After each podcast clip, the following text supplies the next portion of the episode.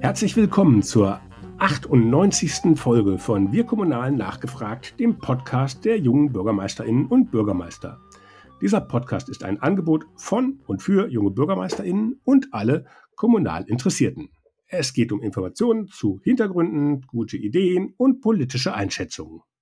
Heute geht es ums Thema Mobilitätswende und was Kommunen dafür tun können. Mein Name ist Henning Witzel. Ich bin Verbandsgeschäftsführer des Netzwerks und leite das Berliner Büro der jungen Bürgermeisterinnen. Bevor wir jetzt aber starten, möchte ich mich noch beim Unterstützer dieser Folge bedanken. Deutsche Glasfaser ist der führende Glasfaserversorger für den ländlichen und suburbanen Raum. Als privatwirtschaftlicher Anbieter und Pionier der Branche treibt das Unternehmen seit mehr als zehn Jahren den Glasfaserausbau in enger Kooperation mit den Kommunen voran. Deutsche Glasfaser setzt dabei auf innovative Planungs- und Bauverfahren, strebt einen flächendeckenden Glasfaserausbau an und ermöglicht anbieteroffene Netze, die einen freien Wettbewerb ermöglichen. Mehr zur deutschen Glasfaser erfahren Sie unter deutsche-glasfaser.de slash Kommunen. Nun zu meiner heutigen Gesprächspartnerin. Katja Diel hat sich voll und ganz dem Mobilitätswandel verschrieben. Bekannt wurde sie unter anderem als Autorin des Bestsellers Autokorrektur sowie durch ihren Podcast She Drives Mobility, in dem sie mit Expertinnen und Experten über die Verkehrswende und ihre gesellschaftlichen Implikationen spricht. Das Buch Autokorrektur war wochenlang auf der Spiegel Bestsellerliste und sie selbst erhielt zahlreiche Auszeichnungen dafür, unter anderem den Leserpreis des Deutschen Wirtschaftsbuchpreises 2022 und den Deutschen Mobilitätspreis in der Kategorie Mensch. Ihr neues Buch Autokratie erscheint im Mai. Herzlich willkommen, Katja. Danke für die Einladung. Hallo. Ja, Mobilitätsexpertin. Wie wird man denn Mobilitätsexpertin und äh, welche Erfahrungen haben dich denn dazu bewegt? Ja, also Nachhaltigkeit war, glaube ich, immer schon in meinem Leben. Ähm, ich komme aus einem Ort, wo eins der letzten AKWs steht. Also beziehungsweise habe ich da Abi gemacht, bin da nicht geboren, aber habe da Abi gemacht und da war man immer schon, auch wenn man so drüber nachdenkt, ich war sogar schon auf kein Blut für Öl äh, also irgendwie History Repeating.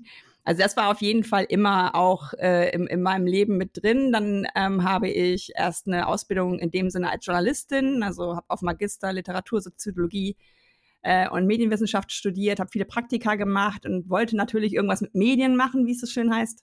Und habe dann aber gemerkt, das war damals, glaube ich, so, ja, das Momentum, wo es digital wurde, auch in den Medien, wo nicht mehr so die Jobs waren, ähm, nicht mehr so gut bezahlt waren. Und da habe ich gedacht, ich äh, bewerbe mich bei der Deutschen Bundesstiftung Umwelt ähm, in Osnabrück auf das erstmalig ausgeschriebene PR-Volontariat. Das hat geklappt. Da war ich dann auch mehrere Jahre tätig und habe unglaublich viel von Biotechnologie bis Umwelttechnik, Umweltbildung, also ganz viele ähm, Bereiche kennengelernt. Äh, auch wieder Nachhaltigkeit natürlich. Das ist eine Stiftung, die aus dem Erlös der Salzgitter AG ähm, entstanden ist und aus den Zinsen immer mehrere hundert Projekte im Jahr fördert. Und aus diesem Job weggelockt hat mich Hellmann Worldwide Logistics, also wie der Name schon sagt, ein weltweiter Logistiker. Da habe ich erstmalig in LKW und äh, Paketzustellung auch über Nacht, ähm, also hoher Respekt für alle, die das gegen den Biorhythmus machen müssen, gesessen. Dann ging es zu den Stadtwerken Osnabrück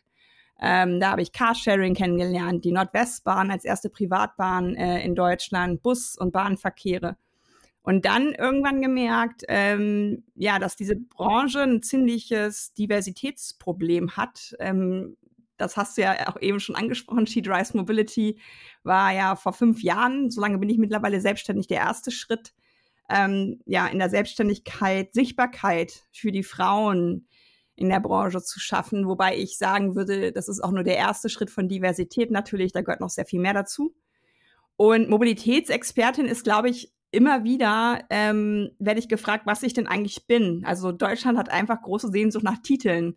Und es genügt halt nicht zu sagen, hallo, ich bin Katja und ich möchte, dass die Mobilität für alle gut ist. Das ist ein zu langer Titel. Deswegen wird mir dieses Mobilitätsexpertin zugeschrieben. Manche nennen mich Aktivistin. Mir ist es letztlich egal, wie man mich nennt. Ähm, ich glaube, ja, die Ungerechtigkeit im System treibt mich an. Die Klimakatastrophe kam on top. Das ist ja auch etwas, was wir schon sehr lange wissen, dass es so nicht weitergehen kann. Aber das, was das Ganze zu einer Mission werden ließ, und da muss ich auch gestehen, das habe ich nicht unbedingt freiwillig so gemacht. Ähm, das hat mich ähm, sozusagen selber gefunden das ist wirklich da, die Behauptung, dass das aktuelle Verkehrssystem ein gutes ist, ähm, dass wir leider verlassen müssen, weil da jetzt die Klimakatastrophe ist. Das stimmt einfach nicht und da gucke ich viel auf das, was man so schön intersektional nennt. Also auch, dass Behinderte gut mobil sind, Kinder, Menschen mit Erkrankungen, mit wenig Geld. Das sind so die, für die ich mit auf das System schaue, sozusagen. Mhm. Jetzt setzt du dich ja, du hast eben gesagt, auch häufig mit Maximalforderungen für eine inklusive Verkehrswende ein. Du wirst dann von na, Gegnern oder von anderen oft auch als Anti-Auto-Aktivistin bezeichnet. Was antwortest du denen denn? Ja, das ist natürlich etwas ähm, in einer komplexen Welt, die Dinge sehr stark zu vereinfachen. Das sorgt ja für eine gewisse gefühlte Sicherheit. Ich muss dir sagen, am Anfang, als ich angefangen habe mit der ganzen Arbeit, hat mich das sehr erschrocken, wie massiv auch relativ schnell, weil ich natürlich auch als Frau nicht unbedingt in der Mehrheit bin, äh, was so Automobil- und, und ähm, Motorbranche, sage ich jetzt mal, angeht. Ähm, das hat mich teilweise auch ganz schön ja staunen lassen, wie emotional es da schnell werden kann. Und vor allen Dingen hat mich staunen lassen, dass mich immer die Gegenüber als emotional und ideologisch tituliert haben. Und ich hatte eher das Gefühl, dass der Umgang mit mir so getrieben ist. Ich fahre selber Auto. Ich habe einen Führerschein. Meine Eltern wohnen nämlich im ländlichen Raum und die haben nur noch Mobilität, wenn mein Bruder und ich sie fahren. Also sie sind abhängig vom Auto. Jetzt, da sie nicht mehr fahren können aufgrund von Erkrankungen, sind sie auch noch abhängig von meinem Bruder und mir. Und das ist genau das, wo ich reinschaue. Ist das, was wir, ähm, ähm, ja, wie soll ich sagen, die Leute sind auf ihr Auto angewiesen. Ist das wirklich das, was wir brauchen? Oder ist es, die Leute haben eine Wahl? Sie können Auto fahren, sie können den Bus nehmen, sie haben sichere Radwege ähm, ist die wirkliche Freiheit nicht da, wo ich selbst entscheiden kann, wie ich gut und sicher mobil sein kann. Und da antworte ich auf jeden Fall, dass das Auto immer noch eine Rolle haben wird, aber natürlich nicht in der Ausgestaltung, wie wir es gerade machen. 49 Millionen Pkw bei 83 Millionen Menschen. 13 Millionen Erwachsene haben keinen Führerschein. 13 Millionen Kinder sind zu jung für einen Führerschein. Also eine ganz große Gruppe ist eigentlich darauf schon angewiesen, wenn wir die in Armut lebenden auch 13 Millionen noch dazu nehmen, eine andere Mobilität zu haben als das eigene Auto. Mhm. Also es fängt vielleicht sogar schon bei Fahrgemeinschaften an. Der aktuelle Besetzgrad im beruflichen Pendelverkehr ist 1,0075 Personen oder so. Also eine Person fährt zur Arbeit. Warum? Da sind auch andere Sitze frei und das ist etwas, wo immer noch Auto gefahren werden kann, aber vielleicht dann mit einer Kollegin oder einem Kollegen. Hm. Jetzt ist Autofahren, also ich habe selber irgendwann auch mal irgendwas mit Medien irgendwie studiert und gemacht und äh, unter anderem eine Werbefachausbildung vorher gemacht. Äh, und da war immer äh, die Autowerbung, das war immer so toll und als Vorbild, weil die so schön emotional ist und weil es da die Freude am Fahren und wie die ganzen Sprüche heißen. Warum ist Autofahren für viele so ein emotionales Thema? Oder ist es umgekehrt, es ist ein emotionales Thema, weil es seit Jahrzehnten emotional aufgeladen wird durch die Automobilindustrie? Ja, ich habe mich natürlich jetzt fürs zweite Buch auch noch mal ganz viel damit auseinandergesetzt, wie das Auto so diesen Raum bekommen konnte. Und da müssen wir auch einfach mal gestehen, dass es keine Entwicklung war, die das Auto alleine geschafft hat. Also in den USA zum Beispiel wurden Tausende von Kilometern an Straßenbahnsystemen abgerissen von General Motors und Continental, also einem Autohersteller und einem ähm, Autoreifenhersteller. LA hatte ein wundervolles Straßenbahnsystem. Danach waren die Menschen auf das Auto angewiesen. Und ich bin der Überzeugung, dass wir so weit davon in Deutschland leider auch nicht weg sind. Also allein nach der Wiedervereinigung haben wir tausende Schienenkilometer in Ostdeutschland ähm, lahmgelegt. Ähm, die bräuchten wir heute eigentlich für die regionale Versorgung. Wir haben auf Hochgeschwindigkeitszüge gesetzt, was natürlich für Menschen, die so pendeln wie ich, von einer Stadt in die nächste, total attraktiv ist. Aber eigentlich brauchen wir ja von Stadt zu Stadt im Sinne von auch eher der Mittelstrecke. Das war der Interregio, den junge Leute vielleicht gar nicht mehr so kennen. Der wurde auch abgeschafft. Und da denke ich immer wieder, da mal hinzuschauen und ehrlich zu machen, was haben wir eigentlich alles tun müssen, damit das Auto diesen Raum bekommen hat. Und das beste Beispiel ist da, wo meine Eltern leben. Da gab es einen Supermarkt, einen Bäcker, Fleischerei, ein kleines Café, ein Kiosk. Alles nicht mehr da, sondern alle fahren jetzt zum Discounter ähm, auf die grüne Wiese. Heißt für Menschen wie meine Eltern, die nicht mehr so mobil sind, sie haben nichts mehr in der Nähe, wo sie zu Fuß hin könnten und einfach soziale Interaktion haben. Also man hat so auf das Auto vertraut, dass irgendwann dieser Supermarkt, der vielleicht 10 Cent pro, pro Produkt teurer war, ähm, eingestampft werden musste, weil keiner mehr dort eingekauft hat. Und das ist was, wo ich eine hohe Wertschätzung auch ein bisschen für die Vergangenheit habe Und das ist das Schwierige an der Mobilitätswende. Das Auto ist so emotional, weil es viele ähm, Bedeutungen hat, neben von A nach B kommen. Für manchen ist es das verlängerte Wohnzimmer. Also wir alle kennen Autos, die mit Aufklebern, dann hat man noch so den, das Lenkrad ummantelt mit irgendwie was, sponsored by Daddy und was da nicht alles draufsteht. Dann ist für manche das Auto der einzige Raum am Tag, wo man mit sich selber ist. Die eigene Musik, einfach Ruhe vor dem Alltag im Job und der Familie. Oder für manche, und das ähm, thematisiere ich im ersten Buch, ist das Auto ein Safe Space. Also Menschen, die sich ein Auto leisten können ähm, und Angst haben in öffentlichen Räumen, ähm, die gehen irgendwann vielleicht ins Auto, weil sie sexuelle Belästigung oder Bedrohung, ähm, und das kann schon an der Haltestelle passieren oder im Bus. Gibt aber viele, das habe ich vorher ja skizziert, die das nicht können. Und da wende ich immer den Blick hin, was ist mit Menschen, die nicht Auto fahren können? Wie, wie gehen wir mit denen um? Wie geben wir denen sichere Mobilität? Und ich glaube, das macht das Ganze sehr emotional, weil das Auto ist das größte mitnehmbare Statussymbol. Also nicht umsonst, das habe ich selber im Konzern auch ähm, erlebt, wird der nächste Dienstwagen immer größer als der vorherige. Erfolg ist mit Wachstum korreliert, zumindest in unserer Denke. Und das sehen wir ja auch an der SUV-Sierung das ist nicht mehr Alltagsbedarf. Aber dann hast, vielleicht gewesen. Dann hast du dir ja doch einen ziemlich mächtigen Gegner, also jetzt auch emotional, gar nicht jetzt finanziell, ähm, sondern das ist dann ja dann schon, also größer ging es nicht, oder? Nee, ach, da sagst du was. Das war tatsächlich vor zehn Jahren oder so, hätte ich nicht gedacht, dass das das schwerste Part vielleicht ist. Also die Verlierer in Sachen äh, Klimakatastrophe sind der, der Gebäudesektor und der Verkehrssektor. Und beim Gebäudesektor habe ich fast schon so ein bisschen Verständnis, weil ich mich da ein bisschen mit beschäftigt habe. Das sind oft ältere Menschen, die vielleicht auch sagen, lohnt es sich überhaupt noch, dass ich dieses Haus dämme, dass ich die Heizung austausche, wie auch immer. Ähm, aber wenn, wenn das alles eine Excel-Tabelle wäre und wir gucken drauf, dass 63 Prozent der CO2-Emissionen im Verkehrssektor, und da ist Flug dabei, schwere Schifffahrt auf See, 63 Prozent kommen vom privaten Pkw. Dann ist es doch logisch, da mal hinzuschauen. Und das war was, wo ich gemerkt habe, okay, hier hat Rationalität überhaupt keine Funktion. Hier muss man emotional adressieren und deswegen habe ich das erste Buch geschrieben über Menschen, die entweder abhängig vom Auto sind oder gar nicht Auto fahren wollen, die mal kennenzulernen und zu sagen, wie geht's denen in unserem ach so hochentwickelten Land. Mhm. Aber mal auf die kommunale Ebene geschaut. Ähm, wie, was können denn Kommunen jetzt konkret tun für eine inklusive Mobilität? Weil die müssen ja dann schon auch natürlich auf die Bedürfnisse der unterschiedlichsten Bevölkerungsgruppen dann halt auch achten. Auf die Pendler, die bei ihnen wohnen, aber woanders arbeiten und auf die Einkaufsmöglichkeiten. Bei allen kommunalen, gerade im ländlichen Raum, ist das Thema Nahversorgung ein Riesenthema immer wieder was ganz schwierig auch zu bewältigen ist. Was kann da eine Kommune tun?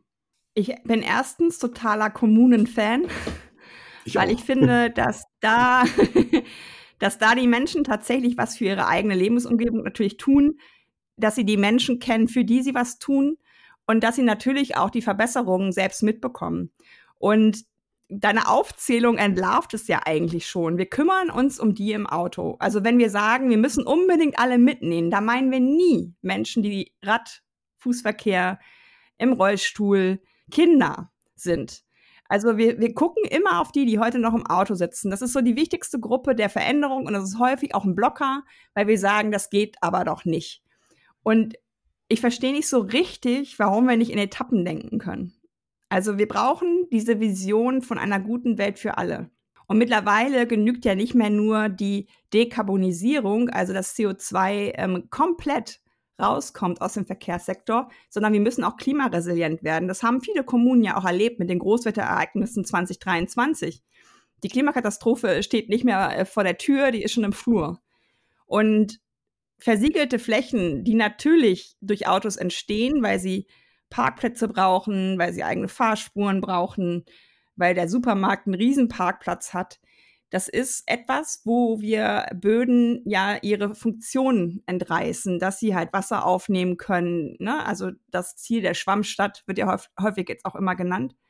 Und ich glaube, Kommunen haben da eine ganz große und großartige Chance, Menschen den Raum zu attraktivieren, die heute noch nicht da leben wollen, weil sie einfach nur mit dem Auto da leben. Und das ist etwas, was viele vergessen, dass der, der Lebensstil von Menschen sich mittlerweile auch ändert. Dass sie vielleicht Wert darauf legen, okay, es gibt ein dörfliches Carsharing, also ich habe Zugriff auf ein Auto, aber es muss nicht mehr mir gehören. Das sind mehrere hundert Euro im Monat, das sagt sogar der ADAC, die wir für ein Auto bezahlen. Und da glaube ich schon, dass so, wir haben es eben im Vorgespräch ja schon angesprochen, mit On-Demand-Rufbussystemen zum Beispiel oder der Verknüpfung von Verkehrsunternehmen und Taxiunternehmen ganz neue Dinge passieren können, die diesen Lückenschluss zur nächsten Haltestelle, zum nächsten Bahnhof ähm, schließen können. Damit meine ich ausdrücklich nicht, dass das Familienauto abgeschafft wird. Aber ich sehe bei meinen Eltern, die sind der einzige Haushalt mit einem Auto. Alle um uns herum haben pro Person ein Auto und das ist Quatsch. Wenn du dafür sichere Radwege zum Beispiel sorgst, das Fahrrad ist längst in der Mitte der Gesellschaft angekommen. Im ländlichen Raum werden 50 Prozent der Wege mit dem Auto unter fünf Kilometern gemacht. Das können gesunde Menschen mit dem E-Bike hervorragend machen. Was fehlt denen aber? Sichere Radfahrinfrastruktur. Also ich im Emsland, ich als Touristin komme ich besser voran als jemand, der dort lebt. Ist es denn wirklich nur die Infrastruktur oder ist es auch ein Mindset, sage ich jetzt mal? Also ich weiß, ich bin vor, das ist jetzt auch ein paar Jahre her, zu meinen Eltern gefahren mit dem Zug in einem kleinen Ort in Nordhessen. Und dann hatten die vergessen, dass der Zug ankam und dann stand ich am Bahnhof und dann bin ich mit dem Koffer quasi durch den Ort nach Hause gelaufen. Und das ist eigentlich in Berlin wäre das überhaupt gar kein Thema, weil das ist die ganz normale Strecke. Es waren irgendwie anderthalb Kilometer. Und die waren total, ach lieber Gott, wir haben dich vergessen. Und wie konnte das nur? Also das war für die überhaupt nicht denkbar, dass man mit einem Koffer durch die Stadt nach Hause geht. Das hatten die überhaupt nicht dem Schirm. Und ich glaube, da waren die jetzt nicht alleine. Wie kriegt man denn das aus den Köpfen raus, dass es überhaupt möglich ist, dass man sich zu Fuß bewegt oder dass man nicht mit dem Auto von A nach B kommt? Ja, damit fasst du jetzt mehrere Themen an, die ich super wichtig finde. Zum einen, es gibt nichts Schöneres für uns im Leben eines Kindes, wenn es die ersten Schritte macht. Da werden die ganzen Familienchats mit Videos und Fotos und ah, es kann laufen. Das zweite, was dieses Kind aber lernt nach dem Laufen lernen, ist, draußen machst du das aber bitte nicht, da ist es gefährlich wegen der Autos. Also es ist so in ganz vielen Leuten einfach drin, weil es ja auch stimmt. Wir haben es draußen für Kinder gefährlich gemacht wegen der Autos. 45 Prozent der Kinder in Deutschland sind noch täglich draußen. Das ist furchtbar, finde ich. weil das ähm, zeigt, dass wir sehr viel in diesen Shuttle-Diensten von geschlossenen Raum zu geschlossenen Raum ja auch ähm, funktionieren. Das Zweite, was du ansprichst mit deiner Frage, Mindset, ähm, das ist natürlich etwas, wo wir über Routinen reden. Also kein Mensch setzt sich morgens an den Frühstückstisch und sagt, ach, wie gestalte ich denn heute meine Mobilität? Sondern meistens machen wir die Mobilität von gestern, es sei denn, es ist Wochenende, wir haben ein bisschen mehr Zeit, dann machen wir vielleicht sogar mal was anderes im Freizeitverkehr. Und das ist etwas, wo natürlich das Auto, weil es so privilegiert wird durch Geld, durch Raum, durch Fahrspuren, ähm, für viele etwas ist, was sie nicht verlassen, nur weil es Alternativen gibt. Warum sollte ich, wenn, wenn ich mit meinem Auto so handeln kann wie bisher, warum sollte ich dann doch das Fahrrad nehmen? Also ich brauche eine positive Irritation. Und da sage ich immer, alles muss gleich unbequem oder bequem sein im Zugang. Also wenn ein Fahrradweg so sicher ist, äh, wie, wie das Gefühl im Auto zu sitzen, dann mache ich vielleicht sogar die Rechnung, okay, im Sommer fahre ich Fahrrad, dann brauche ich auch mein Fitness-Abo nicht bezahlen oder ähnliches. Ne? Also auch in der beruflichen Pendelsituation ist da viel möglich, meiner Meinung nach. Und gerade im ländlichen Raum merke ich, wenn das Auto erstmal da ist, wird auch jeder Weg damit gefahren. Also das senkt dann immer mehr die Entfernung. Ich sehe auch, was die NachbarInnen von meinen Eltern, die fahren auch mal zum Briefkasten. Also zehn Prozent der Wege im ländlichen Raum im Auto sind unter, unter einem Kilometer. Und da glaube ich schon, da braucht es Anreize, weil ähm, was wir immer so ein bisschen vergessen, Eckart von Hirschhausen mit seiner gesunde Erde, gesunde Menschen, ähm, Stiftung weist da ja auch immer wieder darauf hin, es geht auch um Gesundheit. Also es geht ja darum, in einer Welt der Klimakatastrophe gesund zu bleiben. Und da sind so viele Aspekte am Auto ungesund. Erstmal für die Leute, die draußen sind, also die, die das alles einatmen weil ähm, der meiste ähm, Ausstoß von Abgasen ist ja beim Start des Verbrenners. Und wo passiert das? Vor der eigenen Haustür oder in der Garage. Und natürlich sind auch diejenigen, die kurze Strecken mit dem Auto fahren und eigentlich gesundheitlich in der Lage wären, es anders abzubilden, ein bisschen gefragt, sich zu verändern. Jetzt hast du gesagt, eben positive Irritation. Das hört sich ja schon mal äh, anders an als eigentlich, was du auch schon betont hast, das Auto muss unbequemer werden, um den Umstieg auf alternative Verkehrsmittel zu fördern. Das positive Irritation kann ich ja jetzt sozusagen nennen und die, denen ich da was in Anführungsstrichen wegnehmen will, äh, vielleicht mitzunehmen. Aber grundsätzlich, es gibt ja noch eine Menge Menschen, du betonst so auf der einen Seite, es gibt ganz viele, die gar kein Auto haben und keins haben wollen oder keins haben können, äh, die auch Anspruch auf Mobilität haben. Aber es gibt eben auch umgekehrt die, die ein Auto haben und darauf angewiesen sind, weil sie halt Pendler sind und so weiter, äh, weil es dann eben nicht die Zugverbindung gibt, ähm, weil es eben nur die zwischen den großen Städten geht. Und wenn ich dann einmal quer fahren muss, dann muss ich dann zweimal umsteigen und schon bin ich zweieinhalb Stunden. Das kriegt man ja immer wieder die Beispiele von allen Leuten, wenn man ums Thema Auto redet. Ja, theoretisch ja, aber im ländlichen Raum, den brauche ich für den Weg, den ich sonst 20 Minuten brauche, zwei Stunden. Und das macht ja gar keinen Sinn wie nehme ich die denn jetzt mit? Die haben ja nun eine starke Lobby und als Pendler sind die natürlich halt auch, sage ich jetzt mal, wirtschaftlich nicht, ne, halten quasi auch die Wirtschaft am Laufen. Ähm, was muss ich denn da vielleicht auch an dem Punkt anders machen, dass ich für die eine attraktivere Mobilität irgendwie dann halt auch umbauen kann, als Kommune so, schon mal als Beispiel, wenn ich dann halt sage, weil ich nehme dir dann Platz weg, dann da ist dann eben kein Stellplatz mehr vor deinem Haus, sondern du musst vielleicht dann irgendwie woanders dich hinstellen, weil da ist jetzt ein Radweg. Ja, ich finde es halt immer schwierig. Ähm, das Einzige, was wir bisher für Menschen ohne Auto getan haben, die sich freiwillig einer grottenschlechten Bahn mit nur 61, 62 Prozent Pünktlichkeitsquote ausliefern, war das Deutschlandticket. Das war das erste, ich sag jetzt mal, Kundinnenbindungsinstrument, wenn man jetzt mal in Marketing-Sprech ähm, das machen will. Äh, was die Leute belohnt, mit einem günstigen Preis in ganz Deutschland regional unterwegs zu sein. Es ist, finde ich, fatal, wie selbstverständlich die Leute, die mit dem Rad, mit der Bahn oder wie auch immer und aus welchen Gründen auch immer unterwegs sind, überhaupt keine Rolle spielen in der deutschen Verkehrspolitik. Also die werden so, danke, dass ihr es macht, schön doof, dass ihr es macht, ähm, aber dass wir euch jetzt dafür belohnen müssen, nö. Also es sind ja auch Dinge, wo, wo einfach diese ganzen Diskussionen um CO2-Preise oder Klimageld ähm, wichtig sind, dass endlich die, die wirklich, und das sind Menschen in Armut vor allen Dingen, die wirklich einen, einen kleinen Fußabdruck haben, auch belohnt werden, dass sie halt anders unterwegs sind. Und ich brauche ja nur über die jeweiligen Ländergrenzen von Deutschland zu gehen. Da wird es anders gemacht. Da wird zum Beispiel in Frankreich wird ähm, die Bildung von, von Fahrgemeinschaften steuerlich begünstigt. Und diejenigen, die die Fahrgemeinschaft fahren, kriegen Geld. Das sind jetzt so erste Anfänger mit der sogenannten GoFlux-App. Die habe ich auch als Lösung im zweiten Buch jetzt mit drin. Da kannst du als Arbeitgeberin dich melden und sagen, hey, ich will mit euch und dem Verkehrsverbund mal schauen, wie sind unsere Leute eigentlich unterwegs? Wo gibt es Lücken? Wo kein ähm, Nahverkehr fährt? Wo können die Leute vielleicht mit anderen Fahrgemeinschaften bilden? Dass wir zumindest nicht zu viert vier Autos fahren, sondern zu viert ein Auto. Wenn du nach oben gehst in den Norden, da ist es alles, ähm, ja, wie soll ich sagen, Rad natürlich äh, fokussiert. Die haben natürlich aber auch schon sehr viel länger als wir verstanden, dass das einfach eine, die sind nicht unbedingt autoärmer, aber die haben eine sichere Radinfrastruktur. Also da kannst du halt äh, dich entscheiden, ich brauche ein bisschen mehr Zeit mit, mit dem Auto, will ich aber trotzdem, oder ich fahre halt mit dem Fahrrad in Kopenhagen. Wenn du nach Paris schaust, da werden jetzt so viele Bereiche von Paris autofrei gestaltet, dass du mit dem Auto immer noch überall hinkommst, aber es ist halt ein Umweg.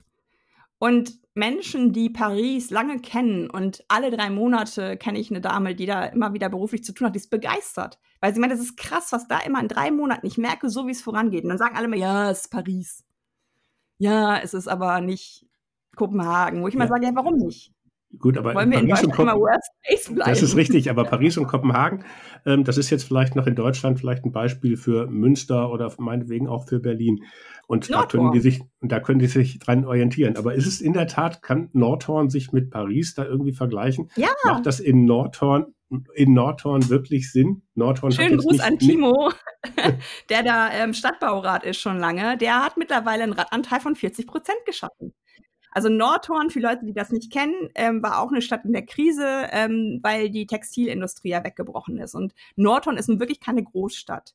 Und er hat angefangen mit seiner Arbeit und hat gesagt, wir bauen immer nur innen. Also wir lassen die Stadt nicht nach außen mehr anderen, sondern wir gucken nach den Brachflächen, wir gucken nach den Möglichkeiten. Und jetzt hast du die tollsten Radwege in Nordhorn, die entlang von, von Wasserstraßen führen im Grünen. Also es geht ja im ersten Schritt auch, das finde ich immer so ein bisschen schade, dass das immer so in Extremen diskutiert wird. Es geht ja nicht darum, von jetzt auf gleich das Auto zu verbieten oder so. Transformation hat verschiedene Schritte. Und es geht auch nicht um Mobilitätswende, sondern um, die, um nichts weniger als die Aushandlung von einem neuen gesellschaftlichen Vertrag, in dem wir sagen, es soll hier allen gut gehen und nicht nur denen, die ein Auto und einen Führerschein mitbringen. In bestimmten schönen Regionen von Deutschland kann ich mittlerweile nicht leben, wenn ich sage, ich habe aber keinen Führerschein. Das ist doch schade, dass, dass diese freie Wahl des Wohnortes, die eigentlich im Grundgesetz steht, ähm, nicht gewährleistet ist. Klar, wenn ich auf eine Alm ziehen will mit drei Ziegen, dann habe ich nicht die Erwartung, dass da eine Bushaltestelle ist. Ne? Also das nicht. Aber es gibt so viele Mittelzentren, die abgehängt worden sind, die mal eine gute Bahnverbindung hatten oder ein tolles Bussystem, wo nur noch Schülerbusverkehre ist oder der, der Bahnhof irgendwie verkauft wurde. Das ist alles politisch gewollt so gemacht worden. Und das zu verneinen, finde ich falsch. Aber da sind wir ja quasi auf dem Punkt äh, Metropolen und ländlicher Raum. Da ist ja eine komplett unterschiedliche Art von Mobilität auch erstmal so im Alltag jetzt heute nötig. Also hier in Berlin, ähm, jetzt spätestens durch Corona sind auch hier die Radwege viele besser geworden. Es sind überall auf den Straßen wird dann nochmal eine extra Radspur dann gemacht. Es gibt quasi Radfernwege, zumindest äh, in der Theorie. Es gibt ähm, Radstraßen, wo zwar immer noch Autos fahren, die das immer noch nicht verstanden haben. Da steht dann aber jetzt so ein großes Schild, Autos sind Gäste. Das finde ich, ich glaube, das bringt es am besten auf den Punkt und ich glaube, das verstehen dann die Autofahrer auch. Das kann ich mir aber alles in einem 5000 Einwohner äh, Ort irgendwo äh, in Nordhessen, da kenne ich mich halt aus, da komme ich her, äh, oder wo auch immer, nicht wirklich vorstellen. Das das müssen ja unterschiedliche Ansätze sein, die da, die da gefahren werden. Gibt es da wirklich so ein starkes Stadt-Land-Gefälle?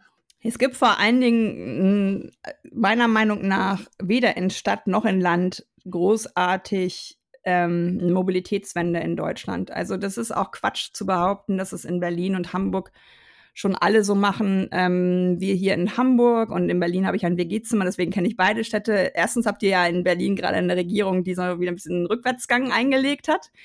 Und bei uns in Hamburg haben wir einen sehr engagierten Verkehrswende-Senator. Das merkt man schon an seinem neuen Begriff, den er sich gegeben hat, als er die Wahl gewonnen hatte, der auch selbst Radfahrer ist. Und ich glaube, das ist auch ein großes Geheimnis, dass PolitikerInnen also die Menschen, die ich in meinem neuen Buch porträtitiere und deren Ideen ich kennenlernen durfte, die sind alle mit Bus und Bahn unterwegs, die sind alle mit dem Rad unterwegs. Katja Dörner in Bonn wird der, auf der Straße mit ihrem Rad angesprochen. Hey, wie ist das hier mit der Verkehrswende? Also das sind nahbare PolitikerInnen, die auch wissen, wie es ist, draußen Rad zu fahren. Ich glaube, die PolitikerInnen, die im, im, im Auto sitzen und vielleicht sogar noch gefahren werden, können gar nicht den Eindruck ihrer Kommune haben oder ihrer Region.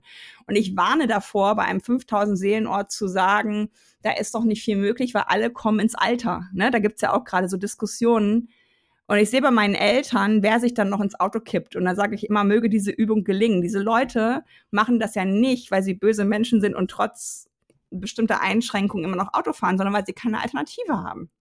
Weil sie sich unfrei fühlen, zu Recht. Wenn sie kein Auto mehr fahren können, dann müssen sie zu Hause sitzen. Und das ist was, wo auch ein 5000 Seelendorf natürlich keinen 10-Minuten-Takt oder so hat. Aber weiß ich nicht, Stundentakt oder Halbstundentakt, zumindest Dinge zu haben oder so ein On-Demand-Rufbussystem, was nur fährt, wenn Bedarf da ist. Also da einfach Dinge zu schaffen. Und da saß ich mal auf dem Panel in, in Schleswig-Holstein und da meinte einer vom Verkehrsverbund, ja, Frau Dier, wir brauchen natürlich so Menschen wie Sie, die so groß träumen, aber ein On-Demand-Rufbussystem für ganz Schleswig-Holstein, das würde 15 Millionen Euro kosten. Und ich so, so billig? Also wie verkaufen Sie dir diese Idee? Wenn wir wissen, dass Dienstwagenprivileg bei 2,4 Milliarden oder so liegt. Ne? Also das Geld ist ja im System, aber es ist natürlich sehr stark autogebunden. Und wenn wir das aufweiten und sagen, ähm, es gibt ein Mobilitätsbudget für Deutschland, dann wäre schon sehr viel mehr möglich. Mhm. Kommen wir vielleicht zu diesem einen Punkt, ähm, der ja auch immer wieder angesprochen wird. Ähm, autofreies Leben können sich nur Privilegierte leisten. Irgendwie so die im Prenzlauer Berg oder die in Hamburg irgendwo in innerstädtischen Vierteln.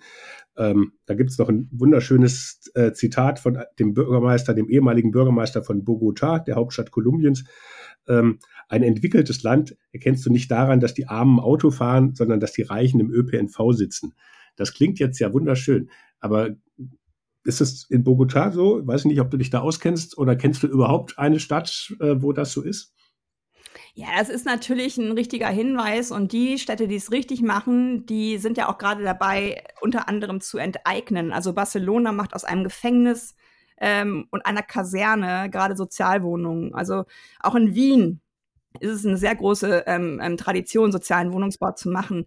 Und das ist immer auch ganz lustig, weil ähm, mir dann Leute mal vorwürfen, ja, du willst jetzt hier überall Villenviertel schaffen. Ich sehe ja genau, ihr seht doch, das ist genau das Ding. Die Reichen haben den Vorteil, an wunderschönen äh, grünen Alleen zu wohnen. Warum machen wir das nicht möglich, dass mehr Leute so leben können? Und da hat ähm, Hermann Knufflacher, den hatte ich auch im im, im ähm, Podcast ähm, ein, ein über 80-Jähriger, der immer noch äh, an der Verkehrswende äh, speziell auch in Österreich arbeitet, der meinte, stell dir mal vor, diese ganzen großen Kreuzungen, da würden wir noch Häuser hinsetzen, wo man wohnen kann, wo unten das Geschäft ist, also wie das früher so war. Es gab früher keine Wohnviertel, sondern es war gemischt. Das ist ja das, was, was wir jetzt noch gar nicht ähm, so beleuchtet haben diese 15 Minuten Stadt, das wünsche ich mir auch fürs Dorf, dass du innerhalb von 15 Minuten alles erreichst, was du für den täglichen Bedarf brauchst.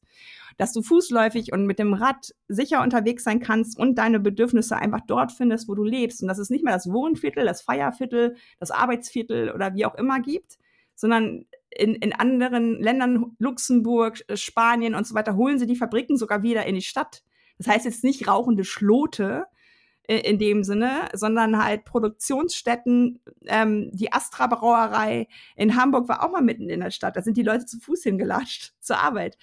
Und das sind halt, halt alles Dinge, wo ich mittlerweile denke, vielleicht ist das auch der Hemmschuh der Mobilitätswende, weil wir immer nach vorne wollen, weil wir immer mehr wachsen wollen, weil wir einfach in uns drin haben, möglichst viel Verbrennung von fossilen Brennstoffen ist gleich viel Erfolg. Mhm. Jetzt müssen wir aber anerkennen, genau das Gegenteil ist ja richtig. Lass uns doch mal zurückgucken, was haben wir denn verloren und könnten wir wieder gewinnen. Also das spielt ja sehr stark auch auf die Gestaltung des öffentlichen Raums sozusagen ab. Du hast vorhin mal gesagt, ähm, Thema ne, Abgase, die die Leute ja dann, dann auch quasi dann halt vorm eigenen Haus haben. Jetzt ist es ja dann auch so, dass auch Wohnen da natürlich eine soziale Frage in Kombination mit Verkehr ist. An den Hauptstraßen, wo die meisten Abgase entstehen, sind die günstigsten Wohnungen und äh, die anderen sind dann die verkehrsberuhigten Ecken. Da wird dann der Preis gleich höher. Wir hatten hier mal eine, eine, eine Initiative, ähm, wo sie rund um eine Kirche, das eigentlich nur so ein, eigentlich ein großer Parkplatz quasi eigentlich ist, und das sollte verkehrsberuhigt äh, werden. Und da sollten alle Autos raus, äh, war, war dann die Initiative. Und ich hatte gesagt, hm, das hört sich jetzt erstmal schön an. Das Problem ist aber, wenn das kommt, dann wird der Druck auf die Mieten in dem Bereich so stark werden, dass die Leute, die das jetzt gefordert haben, alle irgendwann dumm aus der Wäsche gucken, weil sie dann nämlich die Wohnung da gar nicht mehr bezahlen können. Dann wäre das nämlich wirklich ein kleines Bullabü mitten in der großen Stadt. Und damit hätten die, glaube ich, Bedarf geschaffen, den sie selber dann selber gar nicht mehr hätten finanzieren können. Und als Hausbesitzer frage ich mich dann, warum soll ich nicht meine Wohnung doppelt so teuer vermieten?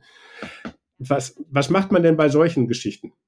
Also, also ganz viele Dinge, das ist ja das, was ich so lustig finde. Das geht überhaupt nicht um Mobilitätswende, weil Mobilitätswende berührt so viele Punkte. Arbeit, Wohnen, Bildung, Gesundheit. Ähm, und bei solchen Dingen ist natürlich gerade der Gemeinwohlansatz sehr ähm, im Fokus und ähm, genossenschaftliche ähm, Herangehensweisen. Und das ist natürlich für mich die Zukunft, auch wie für mich die Zukunft ein bedingungsloses Grundeinkommen ist. Weil ich äh, nicht glaube, dass, dass wir es hinkriegen werden, dass, dass immer alle Menschen also guck mich an, die Arbeit, die ich mache, ist sehr viel auch pro bono. und, und ich will natürlich die Dinge verändern, ähm, aber muss auch gucken, wo ich denn meine Gelder herbekomme. Und ich glaube, wir brauchen einfach eine neue Gesellschaft, die hinguckt, ist wirklich diese Lohnarbeit, 40 Jahre, sich wie kaputt arbeiten in dem Sinne, ist das noch, ja, State of the Art sozusagen? Oder ist es das, was wir halt Lebenslauf nennen? Gibt es Phasen im Leben? Muss ich wenn ich in diese eine Wohnung einziehe, immer da bleiben? Oder kann ich umziehen, wenn ich Kinder bekomme? Dann ziehe ich um, wenn die Kinder aus dem Haus sind. Solche Projekte habe ich in der Schweiz zum Beispiel kennengelernt. Dass äh, du fängst sozusagen an als Studentin oder wie auch immer mit einem Einzimmer-Apartment und je nachdem, wie dein, wie dein Leben sich verändert und du vielleicht mehr Platz brauchst, so kriegst du halt auch die Wohnung da. Also das Problem an diesem ganzen Gebäudesektor ist ja wirklich, dass auf größter Fläche meistens ganz wenige Menschen hohen Alters wohnen. Und da weiß ich nicht, warum wir uns so scheuen, das einfach anders zu denken. Also ich glaube schon, wenn man das organisieren würde und wenn man das so macht wie in Barcelona und anderen Ländern, dass man tatsächlich auch öffentliche Gebäude zurückholt. Bei euch in Berlin war ja auch dieses Enteignungsthema ähm, dieser Unterschriften, die, die, einfach gesammelt worden sind und wo mhm. bis heute nichts passiert ist.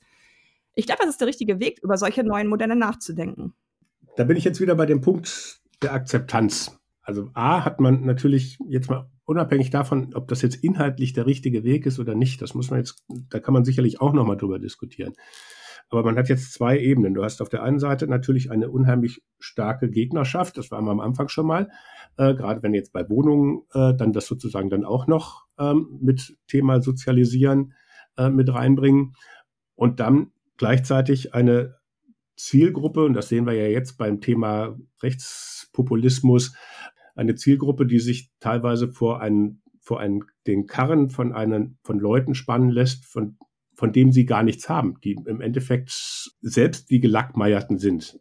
Wie kriegt man das zusammen? Weil ich glaube, da hat man äh, einen Punkt, da wird dann schnell irgendwie mit Sündenbock und ähnliches dann gearbeitet und wird dann populistisch das Thema aufgeheizt. Schadet man dem Thema damit nicht eher, wenn man so rangeht? Die Frage ist ja, machen wir uns ehrlich oder tun wir so, als können wir weitermachen wie bisher? Das ist eine Lüge. Also wer sagt, wir können alles weitermachen wie bisher, der lügt.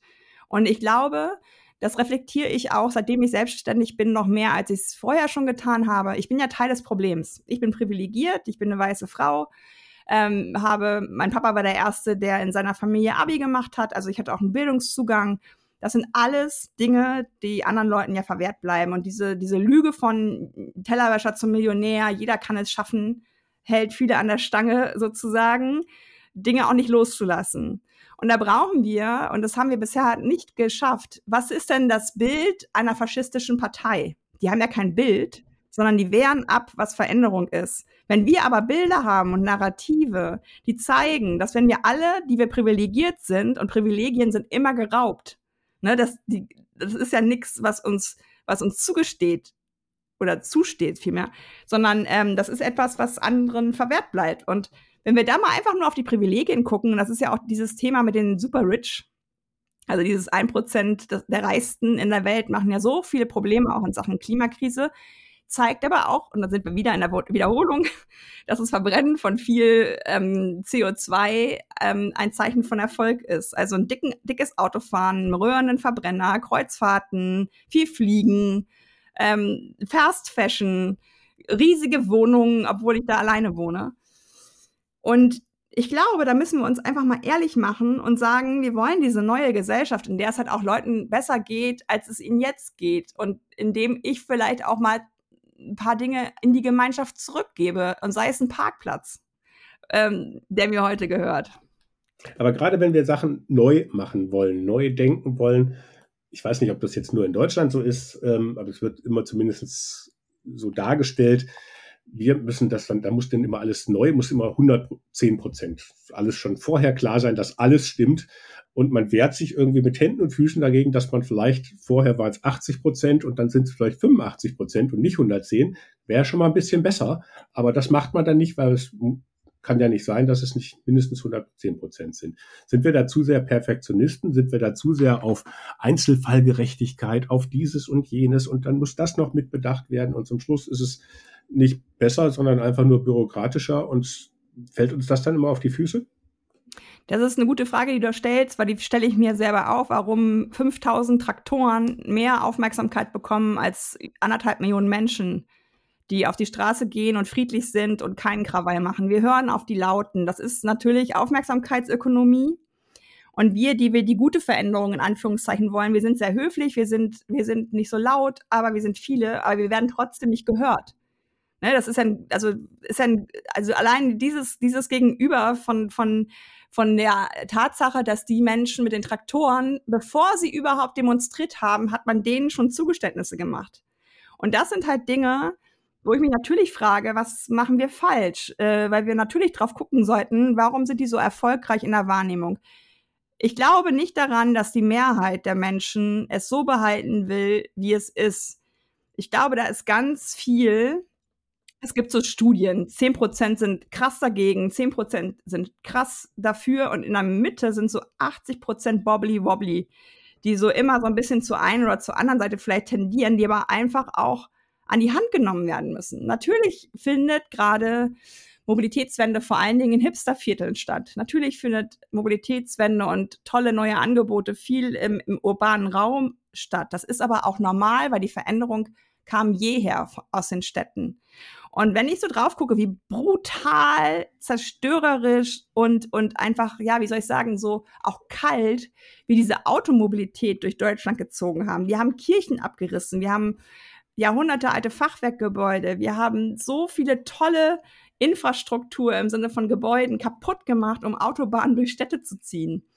Und da wurden wir, glaube ich, auch nicht gefragt, sondern es wurde gemacht. Also die Frage ist ja in, in der Politik, mache ich das, ähm, renne ich immer dahin, wo die lauteste Stimme ist, oder habe ich eine Vision und bin auch so ein bisschen unbeirrbar, ähm, auf diese Vision zuzusteuern und mache das in Etappen, die ich immer wieder erkläre. Das ist Demokratie, ist immer wieder ein Aushandeln. Und die äh, Bürgermeisterin von, von Barcelona hat auch gesagt, macht nicht zu jedem kleinen Ding eine Bürgerbefragung, sondern legt das große Ganze fest und macht das dann in der Ausgestaltung vielleicht regional. Und du hast recht, ich ärgere mich, dass dann auf einmal die Krankenpflegerin, der Schornsteinfegermeister, äh, die Alleinerziehende eine Rolle spielen, wenn es darum geht, die müssen weiterhin Auto fahren, die aber sonst nie eine Rolle spielen. Warum bezahlen wir die alleinerziehende Krankenpflegerin nicht besser, dass sie, dass sie sich andere Dinge leisten kann? Warum bauen wir da keine Buslinie? Ne, das ist auch im ersten Buch, habe ich extra und bewusst, ähm, die musste ich auch anonymisieren, aber die hat auch gesagt, ich, ich fahre nur Auto, weil ich keine Alternative habe. Ich habe ein kleines Mädchen, der will ich doch eine gute Zukunft bieten. Jetzt muss ich aber Auto fahren, weil ich sonst das nicht hinbekomme mit der Kita im anderen Ort und der, dem Krankenhaus, wo ich arbeite. Und da wünsche ich mir mehr Ehrlichkeit dass man für diese Leute wirklich Sorge trägt, in dem Sinne, dass man ihnen auch Alternativen schafft. Mhm. Jetzt vielleicht aber nochmal zu dem ja, Widerspruch oder zu dem, zu dem Punkt Systemänderung und jeder Einzelne muss sich ändern. Wo, wo fangen wir an? Also wenn wir jetzt immer jede, jede Seite fängt an und sagt, also erstmal müssen wir doch die grobe das System ändern und dann können jeder Einzelne das auch machen oder muss jeder Einzelne anfangen und dann ändert sich automatisch das System was ist da der richtige Weg? jeder Einzelne ist ja sogar der Papst und der Bundespräsident. Also ähm, es kommt ja darauf an, was für ein Einzelner oder Einzelne du bist. Es gibt natürlich Menschen mit sehr viel mehr Zugriff auf Macht. Aber ich glaube auch daran, und das zeigen gerade die Demos auch, dass wenn viele Einzelne dasselbe tun, das ist ja schon ein Team. Tatsächlich würde ich mich freuen, wenn beides passiert, also wenn man äh, zum Beispiel Auto fährt, ähm, einfach mal reflektiert, muss ich wirklich jeden Weg mit dem Auto machen oder habe ich auch Alternativen? Also sich ganz bewusst jedes Mal, wenn man die Autotür aufschließen will, sagen, warum mache ich das jetzt? Und wenn ich dann dreimal gesagt habe, weil ich bequem bin, dann muss ich beim vierten Mal vielleicht was anderes probieren. Also da einfach mal hinzuschauen. Warum sind wir im Urlaub auf einmal in der Lage, sogenannte Chicken Buses mitzufahren finden es total lustig, nicht genau zu wissen, wann der Bus überhaupt kommt. Warum sind wir da so locker? Ähm, weil wir im Urlaubsmodus sind und weil wir keinen Stress haben. Und der Stress ist natürlich durch das Auto ins System gekommen, weil wir in der gleichen Zeit, das, die Zeit, die wir für Mobilität aufwenden, hat sich seit der Steinzeit nicht geändert, aber die Strecken haben sich verändert. Und das kam durch das Auto. Und da haben wir uns, glaube ich, in so, eine, so einen selbstverstärkenden Kreislauf begeben, der ziemlich toxisch ist und der dazu führt, dass ähm, Menschen mit Kindern unglaublich viel auch an Zeit verlieren in ihrer Lebenszeit, weil sie die Kinder fahren müssen, weil die keine sicheren Radwege haben, weil die keine Schulbusverbindung haben oder wie auch immer. Und ich glaube, wenn jeder von uns laut werden würde, so nach Motto, ich fahre jetzt hier Auto, aber ich will das nicht, dann würde das schon mal eine Wahrnehmbarkeit der Bereitwilligkeit und der, des Wunsches nach Veränderungen gleichkommen. Wie sieht denn dann eine inklusive Kommune aus, äh, was die Mobilität betrifft im ländlichen Raum, wie du sie dir vorstellen könntest? Also wie sie sich jetzt noch nicht gibt, aber was man eigentlich vielleicht auch mit ein paar Handgriffen, sage ich jetzt mal, mit ein paar Denkänderungen schon hinkriegen könnte. Ja, das ist tatsächlich was, ähm, wo ich auch merke, dass Barrierefreiheit immer noch sowas ist, was mit Rollstuhl äh, verbunden wird. Dabei ist Barrierefreiheit ja sehr viel mehr. Also zum Beispiel sogar das Deutschland-Ticket ist ja barrierefreier, weil du dich nicht mit Waben und, und Gitternetzlinien oder was auch immer beschäftigen musst, sondern du zahlst einmal im Monat diesen Betrag und dann kannst du in jeden regional, in jedes regionale Verkehrsmittel einsteigen. Also das ist schon manchmal erstaunlich, wie, wie beschränkt wir auf Barrierefreiheit gucken, plus dass wir eigentlich alle Barrierefreiheit irgendwann brauchen, spätestens wenn wir alt sind. Also eine inklusive mh, Kommune ist für mich tatsächlich einer, die da auch in ganz vielen Facetten ähm, Barrierefreiheit denkt. Ähm, ich habe zum Beispiel im Interview mit jemandem aus Belgien kennengelernt, ähm, dass sie eine inklusive Schule haben, weil seine ähm, Tochter hat eine Behinderung. Und da kommen die Therapeutinnen in den Unterricht. Also die, äh, die, die Eltern fahren nicht einzeln irgendwann nach Unterricht ähm, zu den Therapeutinnen, sondern das ist Teil des Schulunterrichtes. Da wird der Schulunterricht so gestaltet, dass diese Kinder mit diesen Bedürfnissen das in der Schule machen können. Er meinte, meine Probleme sind eher in den Ferien. Ne, wo, wo die Schule dann zu ist, fand ich auch interessant. Also auch da mal kreativ zu werden, wohin müssen wir uns eigentlich bewegen und welche Dinge könnten zu uns kommen. Also bei meinen Eltern gibt es zum Beispiel einen Scherenschleifer, der irgendwie einmal im Quartal kommt weiß ich nicht, ob eine Musikschule, eine Arztpraxis, ne? Also vielleicht können wir auch mal so gucken. Muss immer sich der Einzelne, die Einzelne bewegen oder können wir Dinge schaffen, wo Kommunen was zusammendenken? Ist ja teilweise sogar schon jetzt in, im ländlichen Raum auch bei, bei PfarrerInnen oder so der Fall, dass sie mehrere Kommunen betreuen müssen, weil sie nicht mehr genug Leute da haben. Also ich würde einfach draufschauen, wenn ich da so eine Kommune verantworte, welche Bewegungen finden überhaupt statt? welche Bewegungen sind wirklich aktuell nur mit Auto machbar und wo können wir Dinge verbessern für die Leute, die nicht im Auto sitzen. Und da habe ich, weil ich ja auch Botschafterin vom Mobilnetzwerk äh, der Region Hannover bin, ganz viel kennengelernt, was da möglich ist. Da war sogar ein Bestatter äh, mit Lastenrad. Und das fand ich sehr berührend, weil das eine ganz andere, wie soll ich sagen, Sichtbarkeit ähm, schafft, auch vom Tod, ne, den wir auch so verdrängen. Also er ist langsam gefahren. Das erste war eine Oma, die verstorben war. Die Kinder und Enkel sind mit den Rädern hinterher. Und das hat mich total berührt, weil das so, so wertschätzend für mich auch war, als wenn man so anonym mit dem Auto mhm. fährt. Und da sind, glaube ich, viele Regionen in einzelnen Projekten schon drin. Und wenn die mal den Austausch schaffen würden, der nicht gestaltet wird, das gebe ich zu. Also es wird bewusst politisch, glaube ich, nicht von Bundesebene angeregt, da die Skalierung in der Fläche zu machen.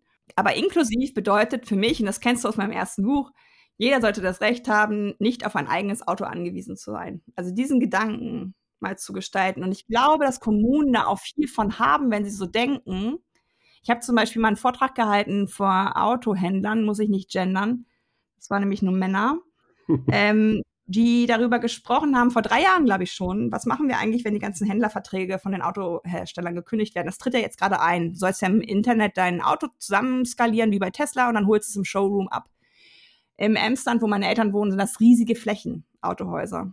Und die sind auch am, also eher am Rand von, von so Mittelstädten, Kleinstädten. Diese ähm, Immobilien zu nehmen, kleine Post, kleines Café, Begegnungsort, Urban Gardening, ähm, Dinge anzubieten, dass soziale Orte wieder entstehen können. Also ich sehe da ganz viel Kraft in der Umwidmung. Brauchen wir zukünftig noch riesige Supermarktparkplätze? Oder fährt im Land dann doch mal jemand einem Lieferdienst umher?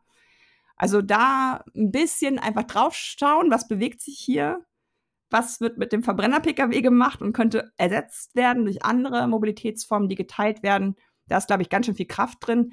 Und das heißt vor allen Dingen auch, Trotzdem können weiter Leute mit dem Auto fahren, wenn sie darauf angewiesen sind und die haben noch mehr Platz im Raum und freuen sich auch über freiere Bahnen, weil bei meinen Eltern ist mittlerweile auch Stau. Hm. Vielleicht abschließend noch mal ein Blick auf Thema autonome Mobilität. Das wird ja oft so als das ist so die Zukunft und dann fahren da irgendwie äh, tausende kleine Google-Autos rum und man drückt auf, auf eine App und sagt, ich will jetzt von da nach da und dann steht das irgendwie wie ein Taxi, nur halt ohne Fahrer kurz später vor der Tür und ich kann das Ding auch als Liegewagen nehmen oder als weiß ich was. Ist das eine realistische Utopie? Pff, leider ja. Äh, wenn wir es falsch machen, kriegen wir das. Tatsächlich ist autonomes ja, weil ich das nicht möchte, dass wir so in Einzelkapseln, also das ist für mich, für mich ist es Dystopie. Also wir Menschen haben durch das Auto natürlich auch eine Sache, wir kapseln uns ab. Wir begegnen uns nicht mehr. Wir umfahren uns, indem wir da einsteigen, wo wir alle kennen und da aussteigen, wo wir alle kennen. Und der Weg dazwischen ist, ist abgeschottet. Schon im Bus und Bahn hast du zugegebenermaßen manchmal auch nervige Begegnungen, aber ich finde immer noch überwiegend schöne Sachen. Und da lernst du vielleicht auch mal Leute kennen, die nicht deiner Lebensrealität äh, entsprechen. Du lernst vielleicht auch kennen, oh, ich muss gar keine Angst haben, ich muss gar nicht die AfD wählen, weil die, vor denen sie mir Angst machen wollen, sind auch super nett. Und wenn wir dann alle wieder in Kapseln sitzen, vor allen Dingen, weil du Google genannt hast, die machen ja nicht ähm, Mobilität, sondern die wollen ja Werbefläche verkaufen. Also du wirst ja auch zugeballert, du kannst es dann wahrscheinlich billiger fahren, wenn du dir irgendwelche ähm, Advertising-Sachen ähm, ähm, anguckst und deine ganzen Mobilitätsdaten ähm, abgibst, so wie du das bei Google Maps ja heute auch machst. Ähm, autonomes Fahren ist für mich etwas, was wir auf jeden Fall im Horizont mit einplanen sollten, aber nicht in dem Sinne, wir machen heute nichts und warten aufs autonome Fahren, weil das autonome Fahren ist seit 20 Jahren, glaube ich, fast schon da. und zwar jeden Tag fast schon da. Und das mag auch kommen, ähm, aber bevor wir, ähm, und da zitiere ich ganz gerne Raul Krauthausen, ein Freund von mir, der äh, für Inklusion Aktivist ist, der sagt, wenn du die Stadt von heute smart machst, bleibt sie für mich dumm. Also wenn wir anfangen mit Digitalisierung, autonomem Fahren, wie auch immer, machen wir vorher bitte die Hausaufgaben, dass das Basissystem stimmt. Und dazu gehören sichere Bahnhöfe und dazu gehören sichere Haltestellen. Also in Hamburg ähm, haben sie jetzt, weil Hamburg der gefährlichste Bahnhof ist, auf einmal latschen halt drei oder vier Leute gleichzeitig so als Wache. Ne? Also das ist für mich nichts, was mir das äh, subjektive Sicherheitsgefühl hochschraubt. Ähm, da wäre mir lieber gewesen, es gäbe sichere Aufenthaltsräume, wo halt eine Person sitzt, ein Wasserspender und ein Kaffeeautomat und WLAN, ne, dass man da warten kann. Also da einfach alle an die Tische holen und zu sagen, haben wir alle mitgedacht. Das ist wichtig. Aber wer jetzt das jetzt als, als Abschluss die autonome Mobilität, die dann ja auch zum Beispiel nicht irgendwo rumparken müsste, sondern weil die ist ja, weil das, der Besitz am, am Auto ist ja nicht mehr individuell. Das heißt, ich muss es nicht abstellen, sondern ich würde dann wahrscheinlich irgendwie die Parkhäuser irgendwie umwidmen. Da werden die Dinger irgendwie aufgeladen und äh, vielleicht mal durchgesaugt.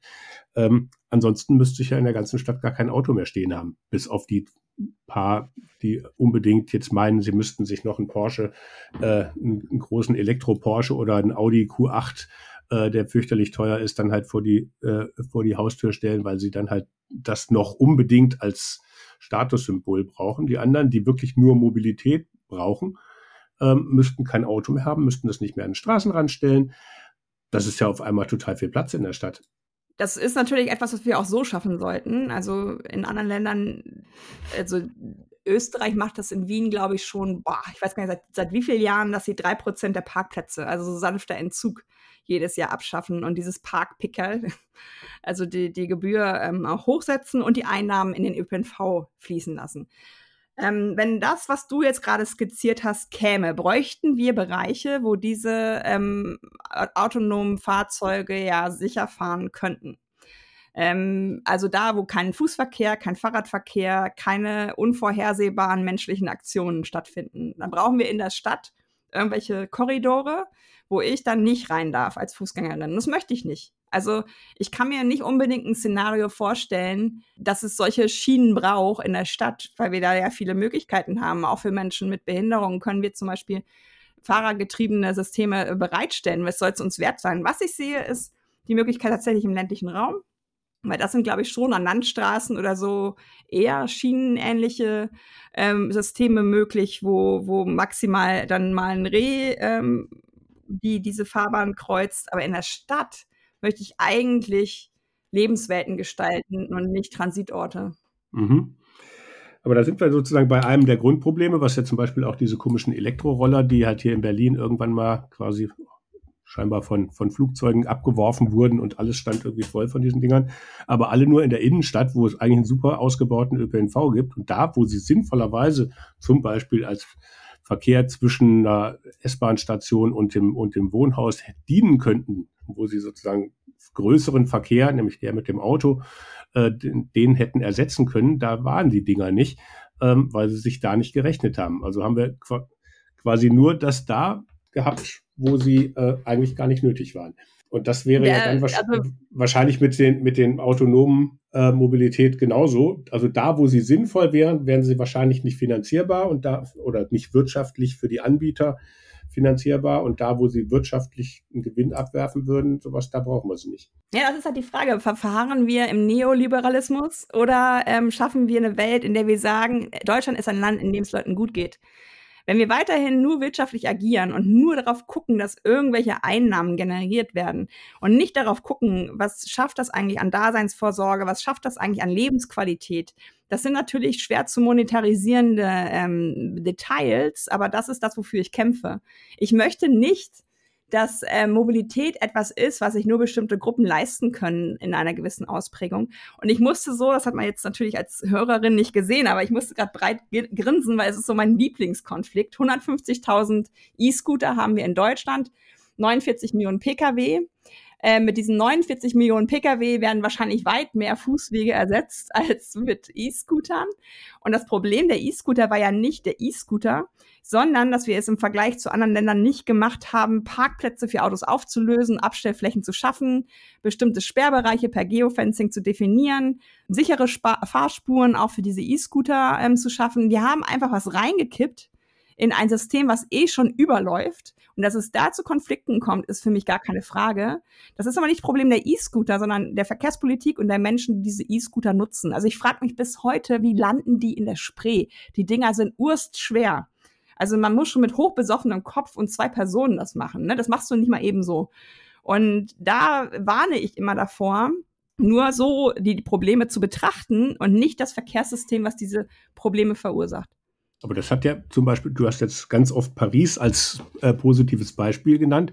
Die haben die ja dann auch rausgeschmissen. Und äh, also ich war jetzt bis jetzt erst einmal in Paris, aber da, auch als ich da an der Seine vorbeigelaufen bin, war ein riesengroßer Stapel von Sachen, die sie aus der Seine gefischt haben. Da waren vielleicht, also ich würde mal sagen, 40 Prozent E-Scooter und der Rest waren irgendwelche Leihfahrräder. Und dann auch noch ein bisschen sonstiger Schrott, aber die Ja, aber wer macht sowas, oder? Und das zeigt ja auch, dass dieses Sharing is Caring, das funktioniert halt nicht, leider. In asiatischen ähm, Lebensräumen hat man eine ganz andere Wertschätzung für Dinge, die uns nicht gehören. Und wir fangen beim Sharing is Caring schon in der, in der ähm, Büroküche an zu versagen, weil da ist immer eine vergammelte Banane und ein Joghurt, der schon laufen kann. Also selbst da. Also ich bin auch schon in Carsharing-Autos eingestiegen, wo ein Burger vom Tag vorher noch drin lag. Wo ich dachte, warum machen Menschen das so? Das wirst du halt nicht lösen. Aber ähm, in Paris zum Beispiel, das ist ein gutes Beispiel, das ist aber auch für, für, für ähm, Deutschland Fakt. Es gibt viel mehr Menschen, die einen E-Scooter besitzen. Also die, die gar nicht auf dieses Sharing gehen, sondern die sich dafür entschieden mhm. haben. Und das hast du auch in Paris, wenn du ähm, im Feierabendverkehr, du siehst das, ne? Dass, dass erstens viele äh, nehmen ihre App und nehmen sich ein Fahrrad und viele fahren halt wirklich mit, also in Businesskleidung mit diesen E-Scootern, die aber nicht von irgendeiner Marke sind, die Sharing ist, sondern die ähm, ähm, aufweist, dass sie das selber gekauft haben. Mhm. Na gut, das sieht man ja dann, da sind dann halt entsprechend nicht die entsprechenden Werbeaufkleber und ähnliches dabei. Die gibt's ja. ja hier, die gibt's ja hier inzwischen auch äh, immer häufiger. Wahrscheinlich, weil es halt sonst nicht wirklich funktioniert. Katja, jetzt habe ich hier auf meinem Zettel wahrscheinlich viel mehr Themen, die wir noch nicht angesprochen haben, als die, die wir jetzt besprochen haben.